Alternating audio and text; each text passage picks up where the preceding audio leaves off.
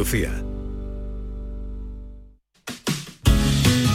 Ceci, nos hemos enterado que en Quality Hogar estáis de aniversario, estáis tirando la casa por la ventana. Pues sí, Maite, estamos de aniversario y queremos celebrarlo con todos vosotros. Por eso, si tienes una agua limpia o cualquier aparato del hogar que no utilices, funcione o no funcione, te vamos a regalar hasta 800 euros. ¿800 euros? ¿Y cómo tenemos que hacer para poder aprovechar esta gran promoción?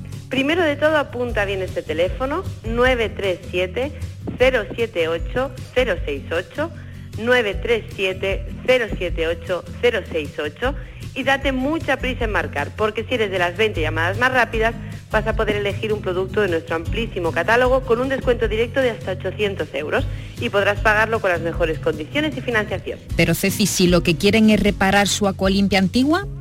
En Quality Hogar podrán hacerlo. Además somos los únicos que tenemos piezas y recambios originales. Pero no solo una acualimpia, sea el aparato que sea y de la marca que sea, te lo vamos a dejar como nuevo.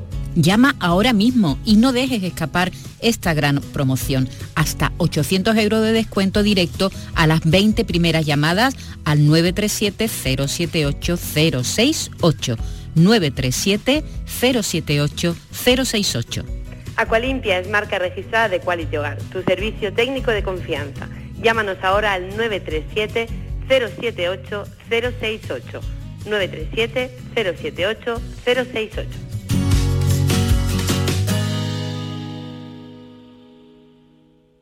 Cada fin de semana te llevamos a los mejores rincones de Andalucía con Andalucía Nuestra. Los sonidos de cada provincia, su historia, sus tradiciones, su cultura. Descubre una Andalucía hermosa, diferente y única en Andalucía Nuestra. Los sábados y domingos desde las 7 de la mañana con Inmaculada González. Quédate en Canal Sur Radio, la radio de Andalucía. Esta es La mañana de Andalucía con Jesús Vigorra. Canal Sur Radio.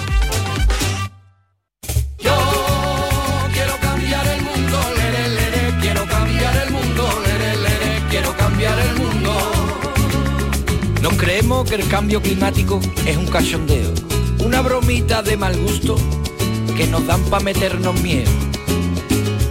Y anda que no he pasado yo calor en el mes de enero, y en diciembre y en febrero. Coño, que me fui a la playa y me encontré a Zapatero. Y al Berlusconi y a Sarkozy, todos los colegas sofocados, todos los colegas con la cremita, todos los colegas achicharrados. Y apareció la reina Isabel con un tanguita de colores, con la Camila, con el oreja y con el Felipe de sus amores. Yo le dije, esto no es normal. Esto no es normal. Y es que esto no es normal. Un, dos, tres. Quiero cambiar el mundo, quiero Oye, eh, creo que es eh, la persona que más alegre recibimos y eso que viene a contarnos aquí y eso que viene a contarnos de gracia. ¿Cómo venís arriba? Javier Bolaño, buenos días. Oye, de- de- de gracia no, porque lo he escuchado, lo que va a contar lo de los gusanos, una cosa maravillosa. Vale, ¿eh? pero vamos a empezar por partes. Vale, vale, vale. ¿Eh? Que tú con los gusanos, eh, estás- vamos, si llega, llegamos al gusano, llegamos. No son gusanos de seda, es otra Eh, Cambio climático, programa que pueden escuchar todos los viernes a partir de las 9 en Canal Sur Radio. El último es esta semana, ¿no? 9 de la noche, sí. 9 de la noche. Este es el último, A ver. La última antes de irnos de vacaciones. Estaba deseando que llegaras, porque hoy te vas a tener que mojar un poquito. Estaba deseando que llegaras desde que oí ayer esta idea de ponerle nombres. Yo no sé dónde nació la idea porque no soy capaz de averiguar la Yo te lo digo, yo te lo cuento. Mira, hace ¿De un dónde, año- pero espera para que los oyentes, ¿de dónde ha nacido la idea de ponerle nombre a las olas de calor que van a venir, o se supone que van a venir, en Sevilla? Porque esto no sale de, de fuera de aquí, ¿no? Bueno, esto es una iniciativa que se firma hace un año entre la Fundación Rockefeller y un departamento que tiene contra la resiliencia contra el cambio climático y el Ayuntamiento de Sevilla. Han seleccionado una serie de ciudades del mundo, no solamente Sevilla, lo que pasa es que nos ocupamos de Sevilla por cuestiones Que- lógicas. que viene de somos, fuera. Somos los primeros en todo el mundo que lo vamos a hacer y lo contaba el que fuera alcalde de Quito, Mauricio Rodas, que mm, está forma parte de la Fundación Rockefeller. Escúchalo. Sevilla se convierte en la primera ciudad del mundo en eh, activar un sistema para nombrar y categorizar olas de calor y estamos seguros que muchas otras ciudades también lo harán muy pronto en función de que estemos convencidos que ten- tendrá un nivel de efectividad eh, Pero muy qué elevado. Miami, bueno, pues vamos a, a- a explicar de qué sirve esto Vale. de ponerle nombre Por a favor. las olas de calor. Por Bueno, yo favor. no te lo voy a explicar yo, te lo voy a explicar él. Lo más importante es compartir, comunicar a la población diferentes medidas de protección que puede adoptar en función de la severidad de una ola de calor, tal como ocurre, por ejemplo, con los huracanes o como las tormentas. Se ha probado que es tremendamente efectivo darles un nombre y establecer cuál es su categoría de severidad, porque eso ha permitido que la población se entere y conozca qué tipo de medidas de protección debe tomar de acuerdo a la gravedad del fenómeno. Lo mismo queremos hacer con las olas de calor y tiene Bueno, todo el esto se sentido del trata al mundo. fin y al cabo de concienciar. Es decir, cuando tú sabes que una ola de calor va, eh, tiene, un- tiene un nombre, tomas conciencia de la gravedad de lo que se avecina. Porque las olas de calor tienen una mortalidad asociada muy alta y cada vez más. Sí. Casualmente nosotros estamos resistiendo cada vez más el calor, pero la temperatura sigue creciendo como consecuencia del cambio climático, del calentamiento global, y entonces cada vez vamos a tener más dificultades. A lo mejor tú no, pero eh, gente mayor, eh, niños, gente con problemas, con enfermedades crónicas, va a tener mayores dificultades a la hora de enfrentar una ola de calor, además porque no todo el mundo tiene los mismos recursos que puede tener tú, por ejemplo, que vas a poder colocar el aire acondicionado. Bueno, luego hay una ¿Qué pobreza nombres? energética también. ¿De, de qué nombre a qué nombre? Eh, va? vamos a empezar en orden inverso eh, al- en, el, en en menos, alfabeto. sí. Empezamos por la Z. Los nombres, hay cinco elegidos para este verano. Es decir, Pero ¿quién ojalá elige los nombres? La fundación, la, la- la fundación, el, el proyecto Prometeo, que es como se llama Sí. este, este proyecto. Ya han elegido cinco, A ver. que son Zoe, Yago, Xenia, Venceslao y Vega. ¿Y estos señores co- cobran por eso, por hacer yo- eso? Yo puedo poner también un ¿Por qué no nombre. le ponen no. Pai Pai, abanico y el más fuerte? Macarena. Son los nombres, no, los nombres son, relacionado con el viento, son, no, no, son con el calor, de, perdón. son nombres de personas, son nombres de personas igual que, que el huracán. Y además yo le he preguntado, digo, oye, muy andaluces no son los nombres, ¿verdad? Y me dice que no, porque a nadie le gusta tener su nombre relacionado con un evento climatológico extremo que además va a traer cierta mortalidad.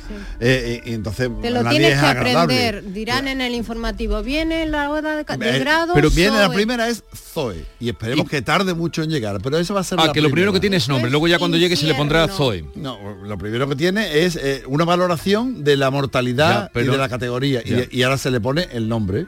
Entonces, la ola de calor Zoe ya la tenemos aquí. Y, y No, entonces vamos a. Pero bueno, ¿qué no. sería? La más fuerte, Zoe el infierno. Viene el No, infierno. es la primera. Hay, no, hay, hay una serie de categorías en las olas de calor. Sí, hay una serie de categorías. Vamos a tener olas de calor de tipo 1, 2, 3, 4, 5 y la más extrema, las más graves son las únicas que van a tener nombre. Es decir, podemos tener olas de calor, pero no van a tener nombre. Solamente las más graves, las que va- llevan asociada una mortalidad mayor y un riesgo para la salud de las personas mayores. Oye, ha dicho que a no, ser. que a nadie le gusta que lleven su nombre y la quinta que viene lleva el nombre de nuestro director. Así que eso está muy mal. Vega, Vega. Vega no se puede llamar un anticiclón de Diga, estos. claro, son nombres, son nombres de pila y yo me he acordado de la cantante, pero pero es verdad que son nombres poco habituales y más y más aquí. Así que eso es lo que eso es lo que nos queda. Y nos queda esto y poco tiempo, además, por cierto, ¿no? Porque nos tenemos que ir ya. Mira, voy a comentar otra cosa muy rápida. Jesús, estas olas de calor están provocando, Norma, que eh, los vencejos y los pajaritos estén Sí. cayendo de los Sí. nidos. El Centro de Recuperación de Especies Autóctonas, el CREA, tiene ciento y pico de vencejos a los que está alimentando manualmente y pide voluntarios para que se lleven los vencejos a su Ya. casa y los puedan criar. Son eh, animales que no tienen pluma. Esto no tiene nada que ver con los gorriones que nos encontramos Sí. y que no hay que tocar, que no se pueden tocar, que hay que dejarlos. Que Si la acaso- mamá se Claro, si acaso encargue. ponerle un poquito de agua y dejarlos ahí, que la propia madre los alimenta, los propios padres los alimentan. No cojáis los gorriones del suelo, por favor. Solamente en este caso los vencejos, los que no tienen plumas, Sí. los que van a morir sí o sí. ¿Y qué se hace con ellos? Pues hay que alimentarlos y cuidarlos. ¿Con qué se alimenta? Se alimenta con grillos y con eh, el larvas de la harina, el Ah, ¿qué gusano de la harina. Pero no dices que tú que se pueden llevar a un lugar. Sí, al CREA, pero es que el CREA está saturado. Lo que está, haciendo el CREA... Pero lo- ¿cuántos han- y por qué han caído tantos? Pues, pues la ola de calor, porque tú ten en cuenta que está en oquedades, están en sitios, en tejados, donde aquello, con el calor que le está dando, se ha convertido en un auténtico horno. Los vencejos son eh, pollitos, crías, que llega un momento en que no pueden soportar y se lanzan directamente al vacío porque no pueden soportar el calor. Entonces eh, hay muchos que hay en, en el suelo, el crea, se lo llevan al crea, el que lo recoge, tú, Jesús, puedes tener algunos en casa. Qué terrible. Javier, ¿el grillo hay que el grillo que dárselo masticadito o entero? El, gri- el grillo, el grillo está congelado. Ah. Está, con- está congelado y, hombre, sería bueno triturarlo un poco porque los grillos son más grandes que el, No que, alimentar que el con pan, no, son No, insectívoros. exactamente, son insectívoros. Igual que los Norma, gorgoncitos, la mamá que revolotea, revolotea, revolotea y no dar pan porque después se le hacen bolas en el estómago y acaba muriendo. Pues lo dejamos aquí. Pues lo dejamos aquí. ¿Qué querías eh, contarme más? Sí, que hay un gusano, el gusano de la cera, que por un casual se ha descubierto que la enzima que produce en su saliva se come el plástico, lo cual abre un camino a, A ver, que que la, podamos la acabar. enzima que, eh, que la produce- enzima que, tiene la saliva, la enzima que tiene la saliva, Destruye enzima, el plástico. Destruye el plástico, el polietileno, se ha descubierto. El CSIC, un descubrimiento del CSIC aquí en Andalucía y que eh, abre una investigación. Es decir, si podemos destruir el plástico sin quemarlo, sin producir otros desechos, sino simplemente más. regándolo, regándolo con agua y esa enzima, con un producto que se puede eh, crear, que se puede utilizar, pues es interesante saberlo. Y, la tanto. ciencia está O sea, investigando que en ese hay que crear granjas de gusanos de esos ya. No, Claro. o, o saber cómo producir, o eh, producir a la partir de la que enzima de esa. momento que de momento es cara producirla Ya, ya, ¿eh? como- esto es como todo hay que fomentar la investigación en este terreno ya no te digo nada más No, no, ya que bastante, nos has que dejado bastante. Pero tú eres partidario que se le ponga nombre a las olas de calor.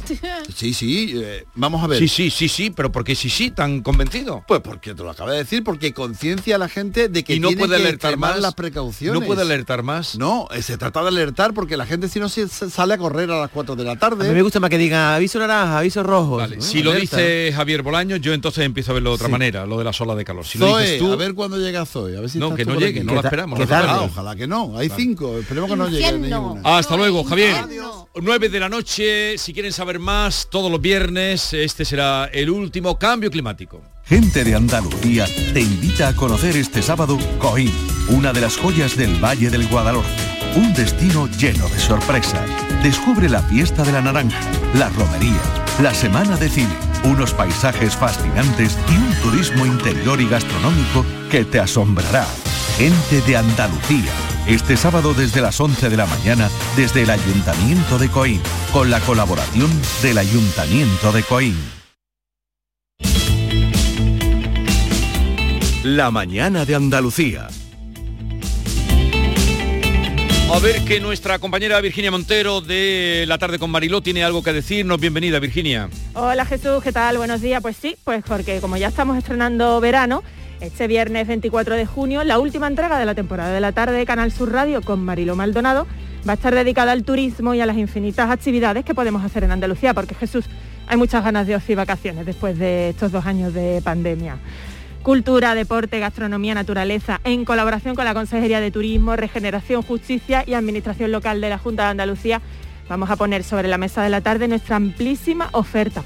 Oye, que lo tiene todo, no solo para visitantes nacionales y extranjeros, que seguro que van a ser muchos, sino también para los propios andaluces, que tenemos ahora un tiempo precioso para redescubrir nuestra tierra. Como te digo, a partir de las 3 de la tarde en Canal Sur Radio, programa especial de la tarde con Marilo Maldonado, dedicado al turismo este viernes. Casi ya, pasado mañana. Viernes, un día bonito porque es el día San Juan, que siempre connota, eh, pues eh, literariamente, esa, esa noche de San Juan, tan cantada y también tan celebrada. Es. Me alegro mucho de verte, que vaya todo bonito. Venga, oye, mañana vengo otra vez y te cuento más detalles. Ah, perfecto. Bueno, pero Venga. hoy mañana no me verás, porque yo mañana estoy Bueno, pues de hablamos, gira también. hablamos. Mañana estoy de gira. Estaremos en Jodar a partir de las 9, podrán acudir allí a la Casa de la Cultura. Eh, pues hasta mañana. Hasta mañana. Adiós.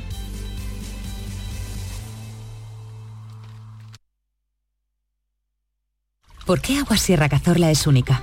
El equilibrio de su manantial es único, el más ligero en sodio, la idónea para la tensión arterial, más rica en magnesio, calcio y bicarbonato. Y ahora Agua Sierra Cazorla con los refrescos saludables de verdad, sin azúcar y sin gas, más naranja y limón. Agua Sierra Cazorla, la única en calidad certificada.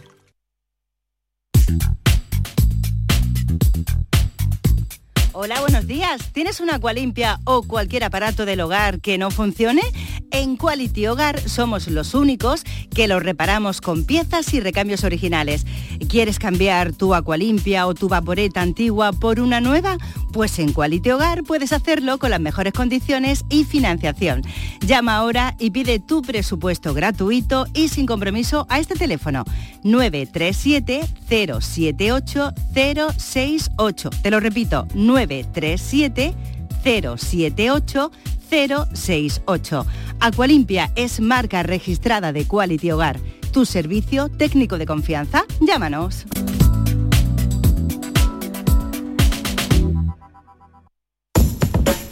Si eres de los que juega a la 11 porque te ha dado un palpito al corazón, porque no hay nadie tan comprometido como tú, o simplemente por el money money, en nombre de las personas con discapacidad de este país, Bien jugado.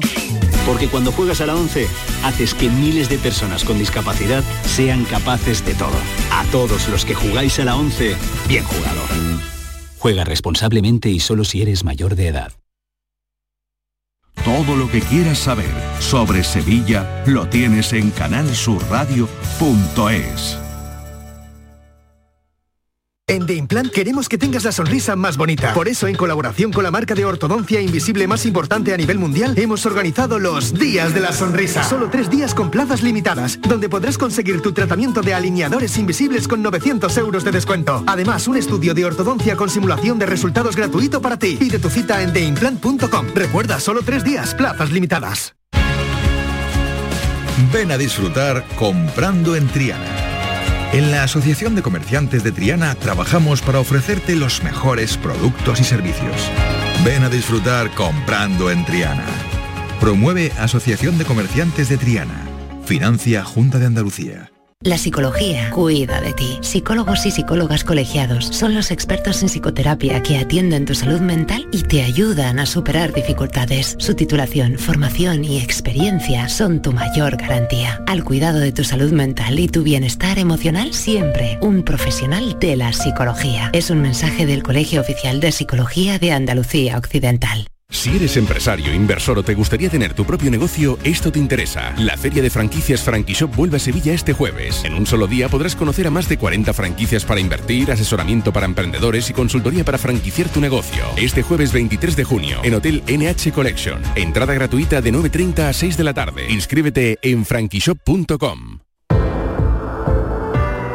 El verano está aquí y Descansa en Casa, empresa andaluza especializada en descanso, quiere celebrarlo contigo. ¿Cómo? Presentando la última generación en descanso, el único colchón del mundo con la última tecnología que incluye tejido patentado revitalizante y fibras que aportan un extra de confort, evitando humedades y proporcionando frescura durante el sueño. Además de lechos totalmente independientes. Llama ahora y los especialistas en descanso te informarán sin compromiso, te informarán gratuitamente en el 900-670-290. Personaliza tu colchón, tú eliges la medida, la altura, la firmeza y Descansa en casa te fabrica uno expresamente para ti. Así que ya no pongas más excusas para no descansar bien, que si este colchón es duro, que si es muy blando, que si está hundido, túmbate en tu nuevo colchón de Descansa en casa y se acabó tu pesadilla. Además, si eres una de las 50 primeras llamadas, al adquirir tu colchón de matrimonio, Descansa en casa te regala otros dos colchones individuales. No sé qué esperas. Llama al teléfono gratuito 900-670-290. Ah, y durante todo este verano, hasta el 30 de septiembre, Descansa en casa quiere celebrar el verano, por ser oyente de Canal Sur, incluyendo un acondicionador frío-calor portátil para que estés fresquito en cualquier rincón de casa. Y si quieres conocer el primer colchón de Europa con vibración, masaje y calor, llama sin compromiso al teléfono gratuito de Descansa en casa 900-670-290. Te encantará. ¿A qué esperas? Llama ahora al teléfono gratuito 900-670-290.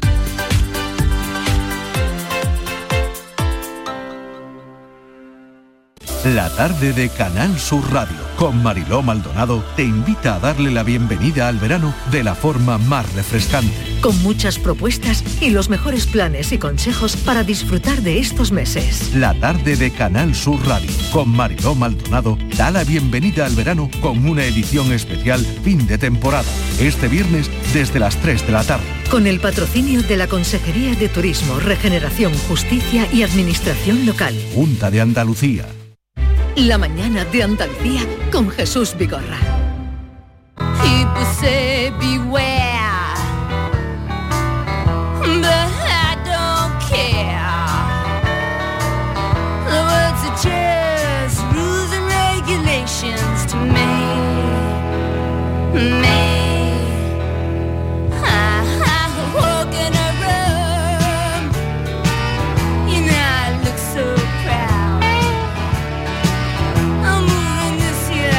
Les anunciaba desde buena mañana, hoy tenemos el honor y el placer de poder charlar con Laura Restrepo, escritora colombiana afincada desde hace unos años aquí en este país, en, en Cataluña y más al norte de Cataluña, eh, pues porque vive en contacto con la naturaleza. Laura Restrepo, buenos días. Buenos días Jesús, muchas gracias por tenerme acá.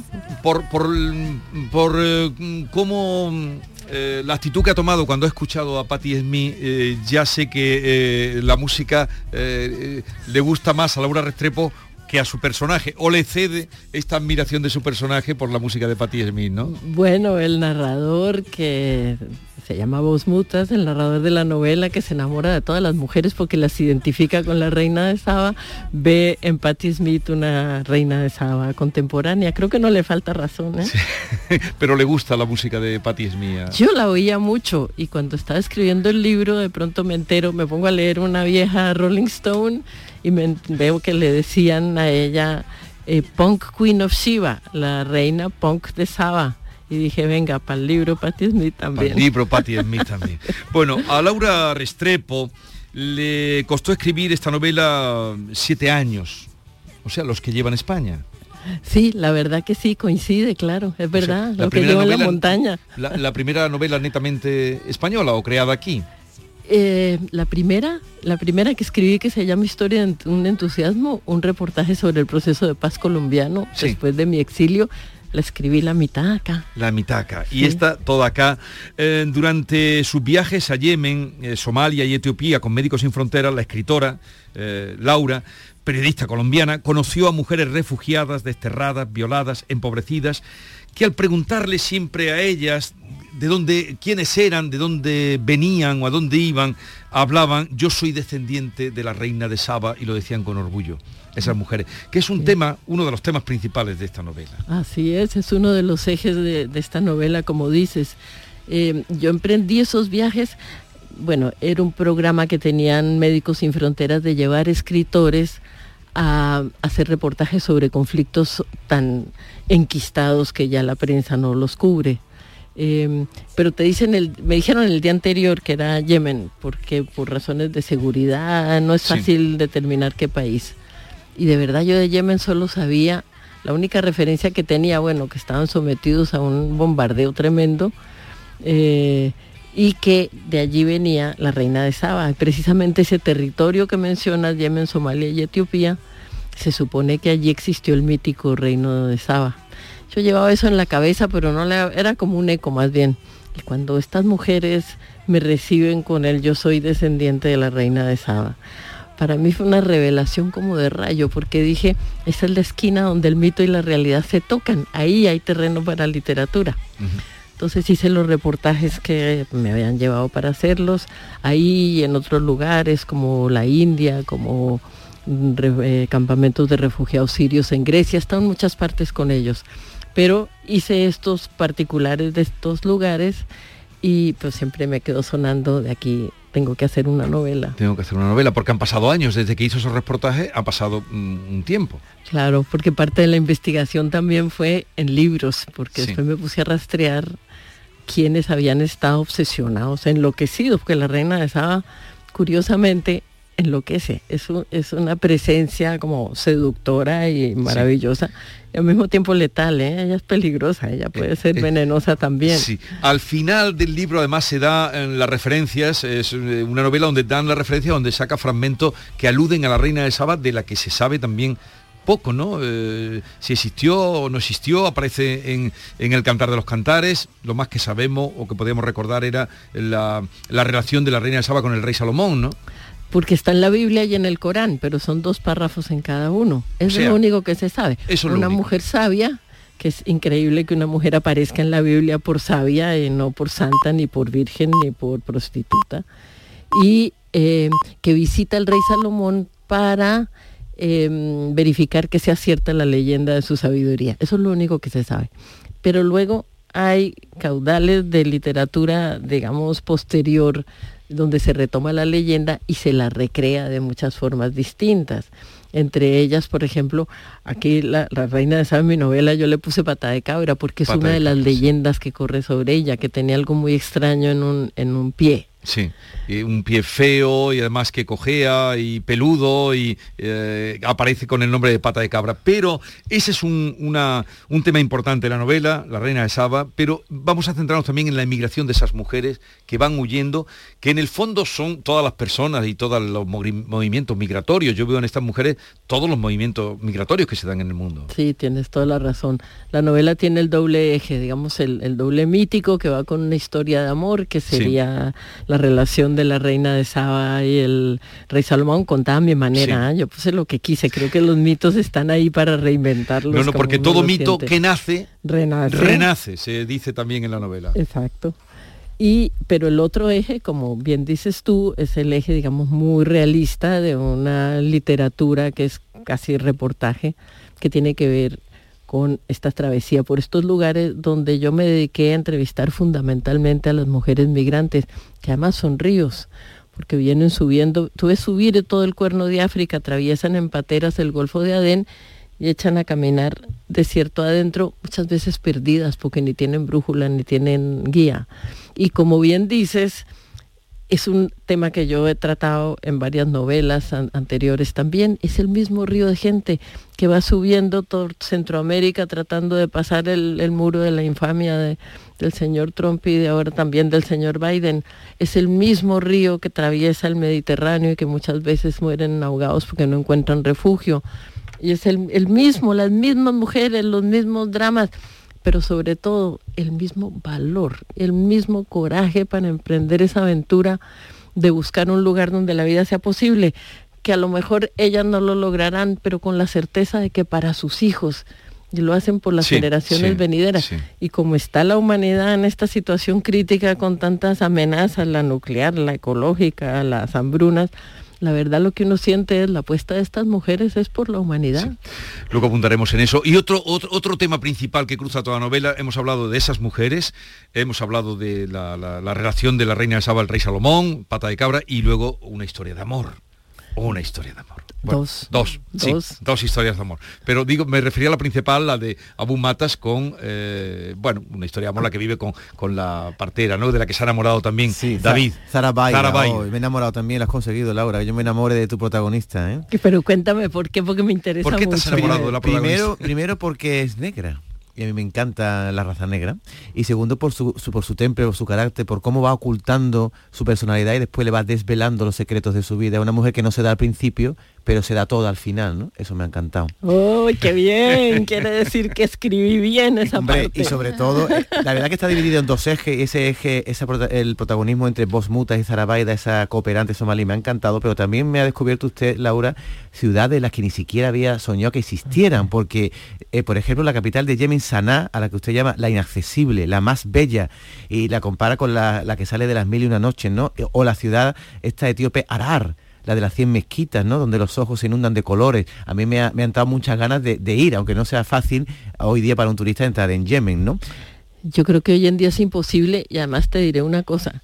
Tú tienes razón, yo que soy muy viajera y las ciudades de Yemen son las más bellas que yo he visto nunca, porque es el medioevo musulmán intacto entre sus murallas y como es tan difícil el acceso al país, la verdad es que eso no lo ha tocado nadie, es un viaje impresionante en el tiempo, te trasladas al pasado apenas las pisas. Lo que pasa es que Yemen ha sido sometida a esta guerra con bombardeos por lo que llaman la, la, alianza de Estados Unidos, Inglaterra y Arabia Saudita. Y alguien que vino, alguien de Médicos Sin Fronteras que regresó recientemente de Yemen, le pregunté, ¿todavía existe Saná? Y me dijo, no como la conociste. Así que tienes que apurarle, porque Para es posible que estás, además el desierto se está tragando. Usted habla la de, de- zona. de atentados en Saná, pero hay un momento en la novela en la que se produce un atentado en un lugar llamado Damar, donde eh, yo creo que se representa el dilema de Médicos Sin Frontera que usted conoce bien, que es a- si atender o no a los terroristas que están moribundos después de un atentado. Y, y leo eh, literalmente del libro, ¿de dónde sacar el temple? ¿Se podía sentir compasión por unos hombres que inspiraban asco? ¿Acaso las vidas de esos asesinos merecían ser salvadas? Y a mí me ha, me ha hecho reflexionar. ¿Qué hace un cooperante si tiene a un terrorista moribundo? ¿Lo atiende? Claro, es, es otro de los ejes claves de la novela, es la propia acción de los médicos sin fronteras. Muchachos y muchachas, generalmente muy jóvenes, muchas veces extranjeros, pero otras veces también del propio país, muy bien entrenados para este tipo de situaciones. Como los acompañaba, la medicina me fascina además. Eh, fui partícipe de sus discusiones y una tremenda era esa, un lugar donde dos tribus se enfrentan y una comete una verdadera masacre con las mujeres de la otra tribu, decapita mujeres y tal, y cuando llega el equipo de Médicos Sin Fronteras a atender a las que quedaron heridas, se encuentra con que entre los heridos hay tanto víctimas como victimarios y Ujú. hay una discusión en el debate, ¿no? Tenemos que atenderlos a ambos. Tengo que atender yo a este hombre que acaba de cortarle la cabeza a una mujer. Y la conclusión a la que llegan es a la que siempre llegan. La ética médica te pide que atiendes a cualquiera que, llegue a pedir eh, y que esté enfermo o que esté herido. Es decir, tú no puedes preguntar, bueno, ¿tú de qué bando eres? O tú eres bueno, tú eres malo.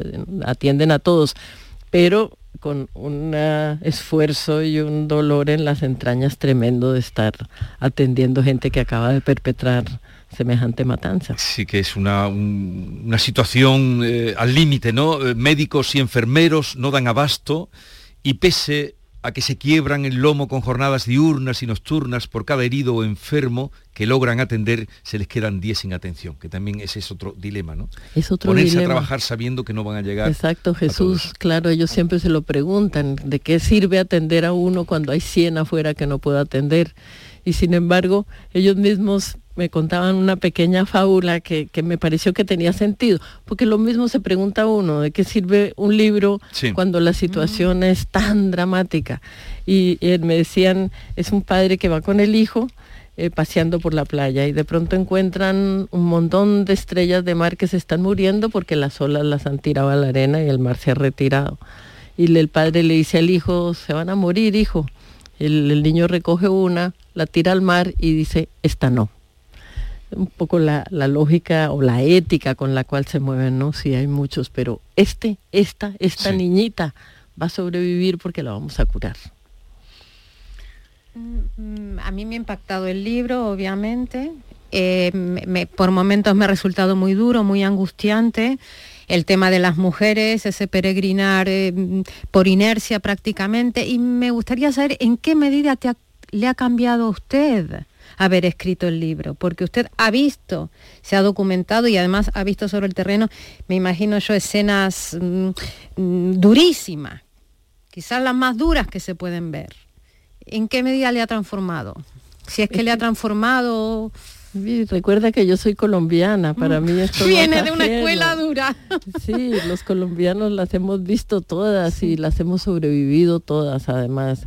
Y, y por eso a mí lo que más me llama la atención y donde yo quise centrar la literatura es en el coraje, la capacidad de sobrevivencia, la solidaridad que hay en estas mujeres que cargan con sus ancianos, con sus enfermos, saben que muchas se van a quedar por el camino, pero también fíjate, Norma, la esperanza de llegar, que yo veía en ellas, es posible que la humanidad esté recorriendo su último trecho. Yo lo viví ahí en Yemen, pero luego llego a la casa y empieza la pandemia y sentí esta sensación de fin del mundo, hoy nos afecta a todos.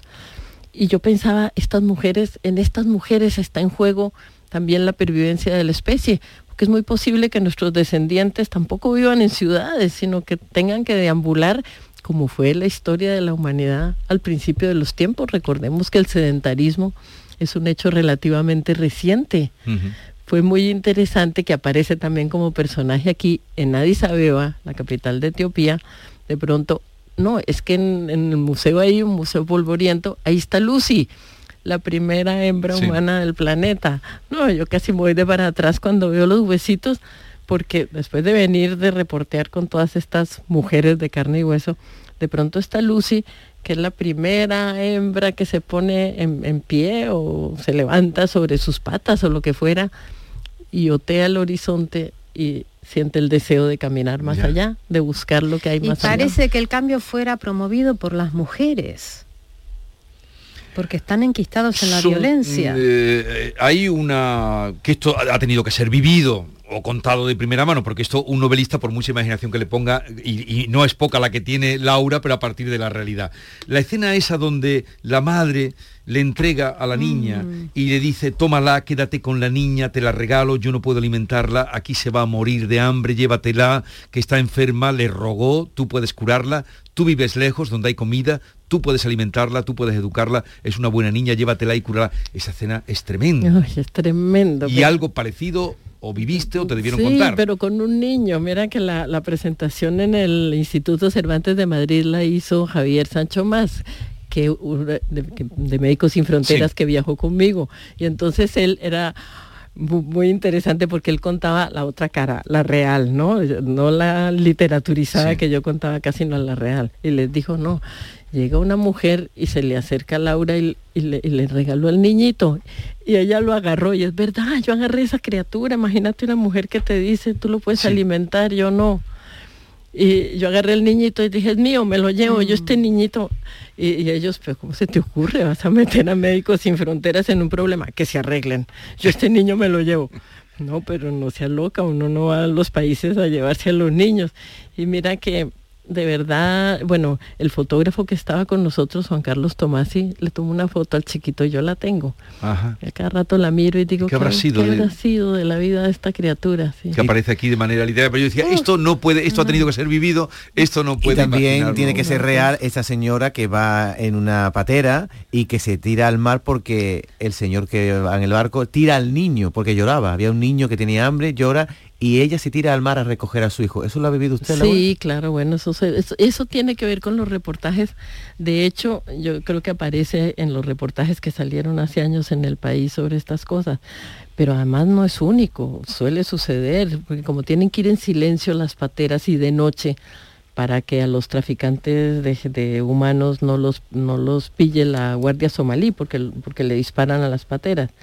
Entonces hacen la travesía de noche y van en absoluta oscuridad los que se y, y los tiran al agua antes de que la guardia somalí eh, para poderse volver antes de que la guardia somalí los pille entonces la- esta gente empieza a nadar a oscuras en, en un mar donde no tienen ni idea la orilla no se ve de por lo que ningún van a lado encontrar, claro, no, no. no tienen ni idea. Parte del, del trabajo de estas eh, eh, brigadas de rescate es colocar los automóviles de frente al mar y prender los focos. Ya. Porque es la única luz que los que vienen nadando pueden ver, la única señal que tienen para llegar a la orilla. Es tremendo. Bueno, Tremendo. eh, a ver, ¿y por qué esa obsesión que tienen con... eh, porque la máxima aspiración no tienen nada, viven, está muy bien recreado, contado los, los- los campos de refugiados que se convierten en ciudades, que es una cosa para que sea efímera, transitoria y, y se convierte en ciudades, que además, como usted le ha dicho a David, pueden ver pronto que desaparecen. Eh, mm, ¿Por qué la obsesión de la cama y la televisión? Uy, qué horror. Bueno, esa es otra historia. La brutal. obsesión de las, de las mujeres, una cama y una televisión. Sí, bueno, esto fue una, en una ocasión que fuimos a, a un edificio estartalado en un piso, había unas 20 mujeres somalíes, ellas, refugiadas somalíes, y que trabajan todo el día mendigando por las ciudades o pidiendo a ver si las dejan limpiar una casa. Y llegan a la noche cansadísimas a traer las migajas que logran conseguir para los hijos. Y entonces dijeron, no, lo, que más soñamos nosotros es con tener una cama y un televisor. Y ahí fíjate que aún a mí como colombiana me pillaron, porque yo pensé, pero claro, cualquiera en ese cansancio quiere tenderse en una cama y ver televisión. No, me dijeron, no. La cama es para poder dejar amarrados a los niños, porque que no se salgan a la calle mientras no estamos, porque les puede pasar cualquier cosa. Y la televisión es para que se entretengan y olviden el hambre mientras nosotras llegamos. Bien, vamos al cuestionario. eh, ¿Qué norma le va a pasar el cuestionario? Norma siempre para cuando vienen personas importantes o, o- o con mucho que transmitir, como es el caso de Laura Restrepo, prepara el cuestionario. Cuestionario binario. Poder de decisión. Laura Restrepo, le voy a someter a un breve cuestionario con dos opciones, o blanco o negro, el chino el shan, o lo uno o lo otro, harem y halal, haciendo honor a su novela, Lo bueno y lo malo. Si tuviera que elegir, leer o escribir. Leer. Lengua de buey adobada con trufas y cocida con puerros bañada en salsa arracena bien picante, menú de Santo Tomás de Aquino, según la novela, o are- arepas de su Colombia natal. Arepas toda la Qué vida. rica. Otro muy raro.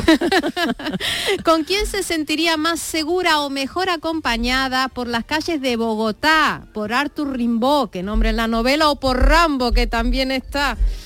Eh, no, Rambo de ninguna manera. Ninguno de los dos, prefiero sola. Como plan B, ¿le hubiera gustado ser médico o hubiera seguido con otra historia? Médico. ¿Dónde hay más infierno? ¿En el pozo del infierno de Yemen, que hace el año pasado se metieron dentro a ver qué había, o eh, fuera de él? Yo creo que esta tierra todavía es vivible. Todavía no llegamos a infierno y ojalá demos el, el timonazo antes de que suceda. ¿Se acabará con la mutilación genital femenina o lo ve difícil? Fíjate que hay una campaña muy grande dentro de los propios habitantes para que así sea. Muchas mujeres huyen de sus tribus y de sus poblaciones en estos lugares para que a las hijas no les hagan lo que hicieron. Y aunque suene curioso lo que digo, hay mucho hombre joven que está en contra, porque no quieren que sus mujeres sean insensibles. Y de- de- Quieren se- disfrutar también. Claro. El- al escribir la novela se ha sentido enterrada como la reina de Saba o ha sido terapéutico. Ha tenido luz. Pues mira que me tocó durante la pandemia, así que mucho de entierro fructífero sí hubo, yo creo que para todos además. Ordenada o caótica. ¿Perdón? Ordenada o caótica. Caóticamente ordenada, para desesperación de mi familia porque requiere mucha obsesividad. Reina de Saba o reina de su ordenador. Descendiente de la reina de Saba, como todas estas mujeres que ojalá me reciban en su compañía. El perfumero mayor dice, todo agujero tiende a ser llenado. ¿Usted tiene muchos agujeros por llenar o no? Vaya pregunta. Afortunadamente creo que han sido satisfactoriamente llenados. ¿En sus últimos momentos se pondría en manos de un confesor como vos mutas o se puede ir al otro barrio del tirón? Y la literatura es una forma de confesión. Cada, cada libro que escribes de alguna manera estás confesando cosas profundas. Entonces, ¿se dejaría depilar con un mejillón afilado como, una como lo hacen las musaishin? ¿O es un ungüento cáustico? ¿O iría con los pelos como pata de cabra? Prefiero los pelos de pata de cabra, que además es un bello monstruo, ella. No hay que, no hay que subestimar el poder de un bello monstruo. Pues vamos terminando. ¿Conserva la caja de 120 lápices de colores Faber-Castell o nos la metió doblada? No, absolutamente. Esa es mi afición secreta, es colorear, libros de colorear como los de los niños. Y emulando al padre de vos mutas, ¿cómo prefiere eh, a los hombres en la cama? ¿En pijama o en calzoncillos? Depende si es invierno o verano. Ahora, Ahí no hay nada, entonces. Y ahora sí, terminando, ¿qué preferiría? ¿Un perfume, ese elixir de la reina de Saba o el premio Planeta? El premio Planeta ya no me lo dan, así que que, que me regalen Bueno, el perfume. Bueno, bueno, bueno, todo puede llegar.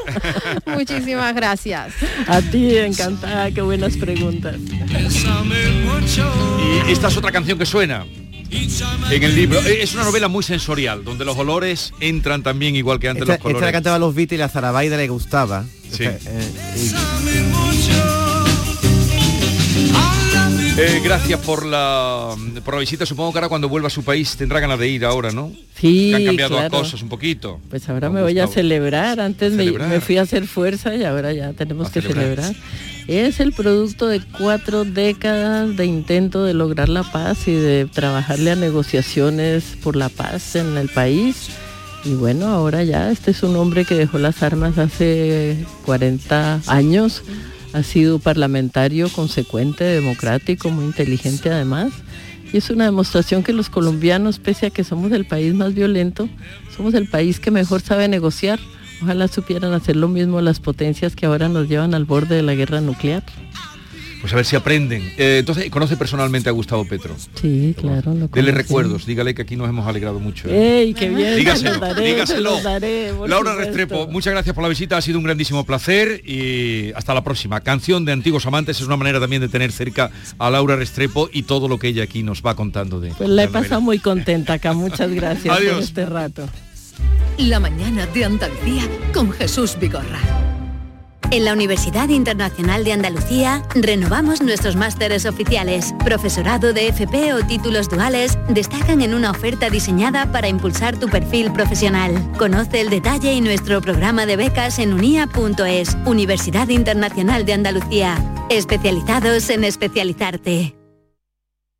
Sevilla. Canal Sur Radio. En The Implant queremos que tengas la sonrisa más bonita. Por eso, en colaboración con la marca de ortodoncia invisible más importante a nivel mundial, hemos organizado los Días de la Sonrisa. Solo tres días con plazas limitadas, donde podrás conseguir tu tratamiento de alineadores invisibles con 900 euros de descuento. Además, un estudio de ortodoncia con simulación de resultados gratuito para ti. Pide tu cita en theimplant.com. Recuerda, solo tres días, plazas limitadas. Llega el Aranco Team Series, un circuito profesional de golf femenino con un formato único que recorre tres continentes. Del 18 al 20 de agosto, el Club de Golf La Reserva recibirá a 36 equipos formados por cuatro jugadores. Tres mujeres profesionales y un amateur competirán por un millón de dólares. Nunca has visto nada igual. ¿Te lo vas a perder? Compra ya tus entradas en aramcoteamseries.com. La psicología cuida de ti. En la escuela, en el trabajo, en tus relaciones con la familia y con los demás, en tus problemas y conflictos, en la adaptación a las etapas de tu vida. Donde haya una persona, estará la psicología. Para superar dificultades y desarrollar tus potencialidades, siempre un profesional de la psicología. Es un mensaje del Colegio Oficial de Psicología de Andalucía Occidental. Si eres empresario, inversor o te gustaría tener tu propio negocio, esto te interesa. La feria de franquicias Franquishop vuelve a Sevilla este jueves. En un solo día podrás conocer a más de 40 franquicias para invertir, asesoramiento para emprendedores y consultoría para franquiciar tu negocio. Este jueves 23 de junio, en Hotel NH Collection. Entrada gratuita de 9.30 a 6 de la tarde. Inscríbete en franquishop.com. ¿Te gusta el rock? Ven a Jodar los días 15 y 16 de julio y disfruta de los mejores grupos de rock internacional. Asiste a nuestros festivales con los mejores artistas de flamenco y folk. Visítanos y conoce nuestra gastronomía, historia y uno de los castillos más antiguos de Andalucía. Ayuntamiento de Jodar, ciudad de la música. Consultorio del comandante Lara. Pregunten lo que quieran, que el comandante contestará lo que le dé la gana. Comandante Luis Lara, a sus órdenes, buenos días. Muy buenos días, Jesús Vigorra, ¿qué tal? ¿Cómo estás? Norma, ¿qué tal? David, ¿qué tal? Andalucía, ¿qué tal? ¿Cómo Pues aquí estáis? un- un Bien. po- con alegría y con pena porque me han dicho que es la última vez que viene este año. ¿Cómo? Sí, bueno, ¿Cómo? este año. eh, Esta está, temporada. eh, hasta, hasta que volvamos después del verano, si Dios quiere, ¿no? Claro. Esta Eh, temporada. Pero es que esta tiene te- esta mucho temporada, trabajo. sí, esta es muy requerido. Sí, eh, el comandante Lara tenemos por todas ahora un- partes. Un, mes de julio súper cargado, tenemos más trabajo que, que el que tatúa a Sergio Ramos y claro, entonces entonces tenemos que estar ahí a- al pie del cañón con un verano con mucho trabajito, pero vamos, sarna con gusto nunca pica. Claro, claro, claro. Y, y David ah, está por ahí. el- Sí, Gallardo, claro que sí. Gallardo, buenos días. Buenos días. Gallardo de nombre y Gallardo de actitud ante la Sí, vida. la ¿eh? gallardía es la que ilumina su Gracias, camino. compañeros. Estamos súper contentos porque ya hemos acabado el show del comandante Lara y han sido 5.000 personas las que físicamente han acudido al auditorio Nissan Cartuja a ver algunos de los programas. O sea, 5.000 personas y estamos Digo. muy felices. Muy felices, un montón. eh, tremendo, eh. Exultantes. Hemos tenido auténticos llenazos algunos días, otros días ha estado la cosa a la mitad de la plaza, pero vamos, haciendo una media, aproximadamente 5.000 personas han, han visto in situ la grabación del programa en el Nissan Cartuja y la verdad es algo que, no, que nos congratula, nos congratula desaforadamente. Qué guay. Bravo. Estamos muy bien, felices. querido. Ole, ole, ole, ole. Sí, estamos haciendo un programa diferente sobre todo, ¿verdad? ¿Eh? ¿Eh? Diferente a la mañana de Andalucía, no tiene nada que ver. ¿eh? ¿Te Eh, desnudas o no? Porque me dijeron que te desnudabas. bueno, tenemos preparado eso para, para el broche final de otra de las temporadas. Esta temporada no nos ha dado tiempo, pero tenemos preparado eso. El día que queramos echar a todo el mundo, echar a todo el mundo a la calle, pues ya yo me quedaré en paños menores. Luis, lo de Dumbledore en el teletienda es muy grande, ¿eh? Sí, Dumbledore, la verdad. ¿Cómo, cómo hacía Dumbledore? ¿Cómo, Hola, eres tú, David Algo, eres Harry. Te- la mañana de Andalucía con Jesús Vigorra Potter. Oye, problemas que traen los malentendidos. Sí, los malentendidos, pues mira, eh, siempre no, no, siempre eh, hemos sido víctimas de algún malentendido, ¿verdad? Sí. Como este que voy a contar. En A el ejército fue este malentendido. Llegó el coronel y llamó a su ayudante y le dice, a ver, mañana a las 9 habrá un eclipse de sol, fenómeno que no ocurre todos los días. Ordene que salga la tropa al patio en traje de faena para que puedan observar esta rareza, una rareza natural, y yo estaré presente para explicarla. Si llueve no podrá verse nada, así que ordenaré a usted que se lleven la tropa al gimnasio. Claro, el ayudante del coronel pues, llegó y le dijo al capitán, por orden del coronel, mañana a las 9 habrá un eclipse de sol. Si lloviera, no podrá verse desde el patio. Y por consiguiente, en traje de faena, el eclipse tendrá lugar en el gimnasio. Cosa que no ocurre todos los días. Entonces el teniente se lo dijo al sargento. Sí. Mañana a las 9, en traje de faena, el coronel eclipsará al sol en el gimnasio. Como ocurre todos los días que hace buen tiempo. Si llueve, tendrá lugar en el patio. Y el sargento le dijo al cabo, mañana a las 9 el eclipse del coronel en traje de faena por el sol tendrá lugar en el gimnasio. Si llueve allí, cosa que no ocurre todos los días, la tropa formará en el patio. Y comentó la gente entre la tropa, mañana si llueve el sol eclipsará al coronel en el gimnasio. Lástima que esto no pase todos los días. Hay que ver, ¿eh? el, el corre veidile, el corre veidile, el corre veidile, el boca a boca, lo Ese- que puede provocar. Sí, ese- no, no, pero eso es un ejercicio que se hace a veces eh, en cursos de empresas, de, de trasladar la noticia de uno a otro y acaba como, no vea cómo llega como la lo que acaba- y hay un lo- juego, Luis, Llega muy que- distorsionado. que el teléfono, ¿no? Que se ponen cinco o seis personas a decirse cosas al oído y lo que dice al principio no tiene nada que ver con Sí. lo que llega al final. ¿no? Hemos hablado de control militar, control policial. Sí, pues mira, iban dos amigos por la carretera después de una noche de fiesta, tú sabes, Sí. un- algún exceso, y se encontraron con un control policial, entonces le dice un amigo al otro, escúchame, métele 50 euros en- entre, cuando nos pide la documentación, le mete 50 euros, ¿eh? y a ver qué pasa. Total, que para... A ver, y dice la guardia, a ver, buenas noches, esto es un control de, de alcohol y droga rutinario, a ver, eh, documentación, por favor. Y co- coge y le había metido 50 euros. le había metido 50 euros la documentación de hacer guardia ahí. Bueno, muy bien, perfecto. Que pasen ustedes una buena noche, señores. Total, que siguen conduciendo los dos aliviados. ¿Lo ves que te dije? Joder, me cago en la mano, los dos riéndose. Me cago en la mano de la multa, ¿eh? Y la retirada de carneo de punto que nos hemos librado. ¿Lo veas, qué alegría? Total, a los 50 metros de distancia otro control. Joder, mala suerte, ¿eh? Que tenemos esta noche. Corre, métele otros 50 euros en la documentación a ver si, si nos libramos también de esto. Total, hace así, se repite la jugada otra vez, se quedó el guardia con los 50 euros. Eh, ¿Pueden ustedes continuar? Los dos ahí un dándose un abrazo en el coche, ya qué bien, que yo vaya ingenio que tenía un padre, qué bien lo hemos hecho. Y a otros 50 metros, otro control. Y le dice que yo me cago la más que no se eh, más negra. Métele, métele otros 50 euros ahí, ¿eh? A ver si así nos podemos librar otra vez. Y entonces, cuando le da la documentación y le dice el guardia a los dos, escúchame, si me metéis otros 50 euros más, además de los 50, le digo a ustedes cómo se sale de la rotonda. Estaban en una rotonda las dos con el colocón. ¡Qué el guardia no me estaba poniendo las botas. Hasta se apuró ya el guardia y todo. Me cago en la más. Bueno, querido comandante, donde ustedes vean anunciado el show del comandante Lara y su tripulación, no dejen de acudir eh, porque van a pasar un rato extraordinario. este, este viernes, eh, este viernes tenemos un, ¿Dónde? un todo vendido en el castillo de Sojail en Fuengirola. Eh, tenemos vendidas 1.200 entradas y el domingo también estamos en el auditorio municipal Horacio Noguera de Isla Cristina y ya quedaban pocas entradas también. Así que, pues nada, eh, Fuengirola e Isla Cristina nuestras próximas paradas. El rey del castillo, vamos, está usted comandante Se como los Rolling Stones. Está usted estamos como los Rolling Los. Rolling Stones me están llamando para que los los dé algún bolito de, de- de telonero. Bueno, que pase un feliz verano igualmente, David. Igualmente. Y a- nosotros mañana nos vamos a Jodar. Si se quiere venir con nosotros... Pues mira, pues si yo me pudiera escapar, me escapaba. Lo que pasa es que también tengo otras otras cosas que hacer. Tengo que pasar la ITV al coche. No, tengo que, aproveche, que- que aproveche. en casa también. Hay que, hay que gastar dinero también. Tiene que pelarse. Tengo que pelarme, que tengo ya, se me meten las puntas ya en los ojos. claro. Adiós. Hasta Adiós. mañana, adiós. Un besito, suerte con el TV.